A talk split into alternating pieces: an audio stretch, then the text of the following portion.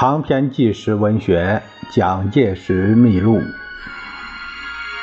由木吉宇等编译，事了播讲。第六章第四节：永丰舰保卫战。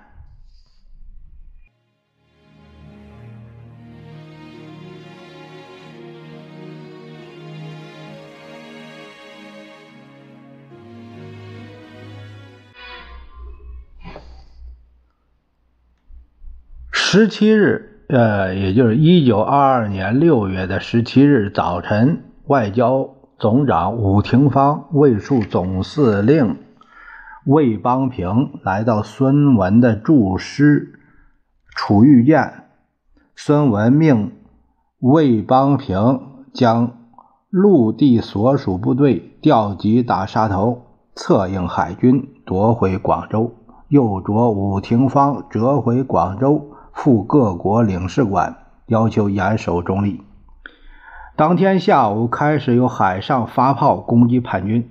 总统即率永丰、永祥、楚玉、豫章、同安、广域、宝贝各舰出动，由黄埔经过车歪炮台，驶至白鹅滩。乃命各舰对大沙头、白云山、沙河、观音山五层楼等处的叛军发炮射击，叛军死于炮火者数百人。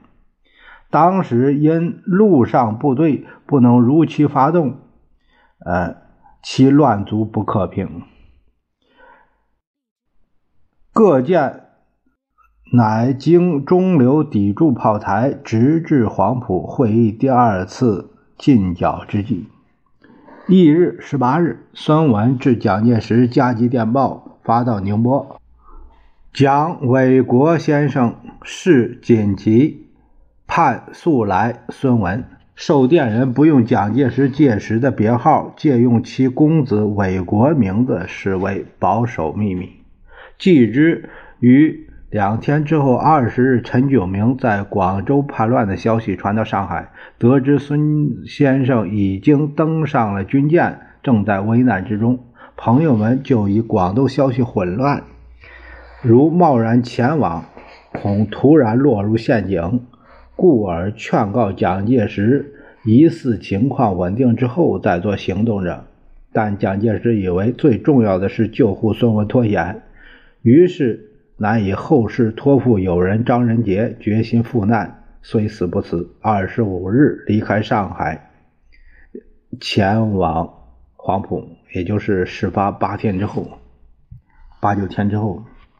当时正在江西作战的李烈钧、许崇智等所率北伐军闻广东事急，回师讨伐陈炯明，但陈炯明速于二十日抢占。北伐军大本营韶关，迎击回师南下北伐军，以致陆路援军也不能马上及时赶回来。在当地，孙文于二十三日由楚玉舰移登较大的永丰舰，以黄埔为根据地，率领尚能掌握的海军军舰十艘，摆开自海上压制广州叛军的态势。盖此时虽然。包括广州市区在内的珠江北岸各炮台已经落入陈炯明所部叛军之手，但南岸一带，尤其是扼住广州咽喉的江心洲、黄埔及常州要塞等处，能在孙文的指挥之下。蒋介石于二十九日前行，穿越叛军严密警戒线，到达孙文驻节的永丰舰上。孙文欣然表示：“蒋军一人来此阻挡两万援兵，乃委以海上指挥全权。”自此开始，四十二日间和孙文生死与共，在酷暑中困守于叛军炮火集中轰击军舰之上，接受了革命军人极大的磨练与考验。对于蒋介石谏官赴难之举，和孙先生感到欣慰，正好相反的是，陈炯明大起惊慌。当时，汪兆铭送来激励函中提到，陈文兄来面色发青，说他在先生身旁必定出许多鬼主意。陈炯明得知海军未见动摇，加上陆路北伐军回师平乱，乃两度派遣使者向孙先生请求和解。他故是无可奈何的，以业已被迫辞去粤军总司令为借口，表示因此控御不住叛军，颇感苦恼。希望北伐军停止回师南下。孙先生以其只应悔过，不能言和而断然予以拒绝。陈炯明口是心非，一面求和，一面图谋收买海军，进行做离间工作。被他收买的对象是海奇、海琛、赵和三艘巡洋舰。都是三四千吨级的主力舰。如果失去这三艘军舰，剩下来尊奉孙文指挥的只有千吨以下的小型舰艇。因此，孙文不得不考虑新的作战部署。总统决心将各舰移驻常州要塞后方的新岛村一带，以避免叛军之封锁。七月八日十一时，海奇、海琛。赵和三舰果然生火起锚，驶离黄埔。总统闻此报告，即命其余的各舰由黄埔上游经海心港驶往新岛村附近，掩护常州要塞，以防余诸叛军之袭击。孙文的舰队由于在停泊之地黄埔的上流有车歪炮台。下流有鱼珠炮台，都已被叛军控制，故而进入了处于进退维谷的境地。不过还保持住一个据点，那就是常州要塞。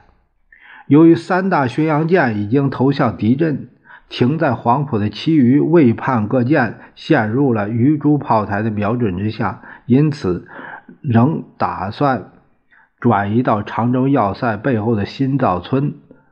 附近停避，可是，在迂回躲避鱼珠炮台威胁的路线上，有一个困厄之处——海心港。在这里，水深只有六尺两公尺两米深，军舰不能通过。殊不料，海心港近来水深至十五尺，是五公尺以上。总统早已派人测定，各舰通过预如，故临时，呃，仍。从容应变，不为叛军所陷。抵达新造村附近之后，最大的任务在于防守常州要塞。七月九日下午一时后，鱼珠炮台叛军中景堂所部竟渡河袭击我常州。当时要塞司令马柏林所部开枪应敌，叛军死伤甚重。步图海军陆战队孙祥福所部。巨数白旗投降叛军，反戈相向，引敌登陆长征要塞，竟失之顷刻。这样一来，海军完全暴露在叛军威胁毫无援助的状况之下。